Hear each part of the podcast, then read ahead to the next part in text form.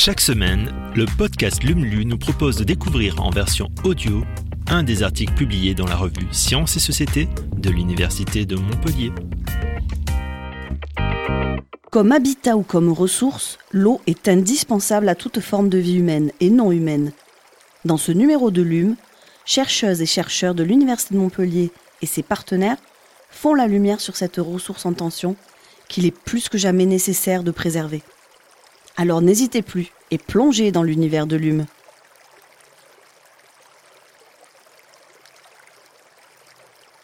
Des eaux et des bas.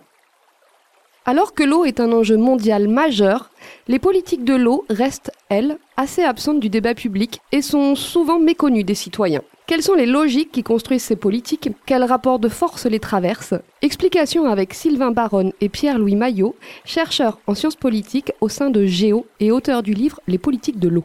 À quelques mois des élections présidentielles, quelle est la place, selon vous, de l'eau dans le débat public et politique en France, Sylvain Baronne? Sa place, elle est relativement discrète. Les seules formations politiques qui en ont fait un vrai sujet de campagne sont la France insoumise, sous l'angle du bien commun, et Europe Écologie Les Verts, sous l'angle de la protection des milieux.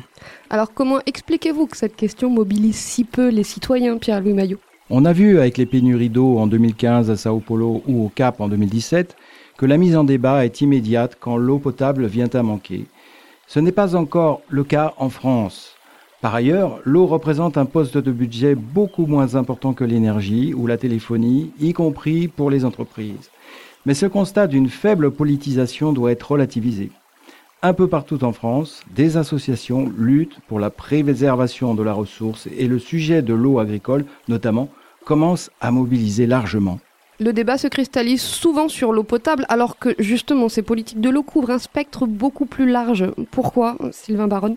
L'eau potable, l'assainissement, ce qu'on appelle le petit cycle de l'eau, est la politique la mieux identifiée par les citoyens. Le grand cycle ou cycle naturel, qui concerne les cours d'eau, les milieux naturels, les nappes souterraines, elle suscite moins de débats. L'une des raisons est que le petit cycle affecte souvent plus directement la vie quotidienne. Alors on parle pourtant de gestion intégrée de la ressource en eau, Pierre-Louis Maillot. Oui, la politique de l'eau en France suit toujours le référentiel de l'AGIR qui s'est imposé à l'international dans les années 90. Cette gestion cherche à concilier tous les usages à l'échelle d'un grand bassin versant, d'un grand fleuve. Dès le départ, ce mouvement s'est basé sur l'idée que les usagers et les entreprises doivent participer à la gestion de l'eau et ne pas laisser l'État seul responsable des politiques de l'eau. Alors comment elle se traduit, cette implication des usagers Sylvain Baronne, par exemple? Euh, la France, elle a été pionnière dans ce domaine en mettant en place dans les années 1960 des comités de bassin à l'échelle des grands bassins hydrographiques. Ce sont des instances délibératives qui associent élus, services de l'État et représentants d'usagers de l'eau. Elles jouent un rôle majeur dans l'orientation des politiques de l'eau, mais ce type de dispositif qu'on retrouve aussi au niveau local ne doit pas masquer euh, l'existence de stratégies de négociation qui sont beaucoup plus discrètes euh, entre certains acteurs. Alors ces dernières années, on a plutôt l'impression que les citoyens réclament davantage de public et moins de privé. Oui, on observe un vrai mouvement de retour en régie depuis l'expérience pionnière de Grenoble au début des années 2000. Paris, Bordeaux, Montpellier, Nice. Quand ce n'est pas encore fait, c'est à l'agenda dans les programmes des partis verts et des partis de gauche en général. En Amérique du Sud, on a vu aussi naître quelques grands mouvements de protestation contre les grands acteurs privés de l'eau, jusqu'à l'annulation emblématique du contrat de Suez à La Paz en 2005. Alors ces multinationales de l'eau, Veolia, Suez, Lassor, elles sont françaises quand même. Oui, pour des raisons historiques assez complexes, la France a une grande expérience en matière de gestion privée de l'eau. Ce qui est assez amusant puisque dans l'imaginaire, on associe souvent la France à l'État.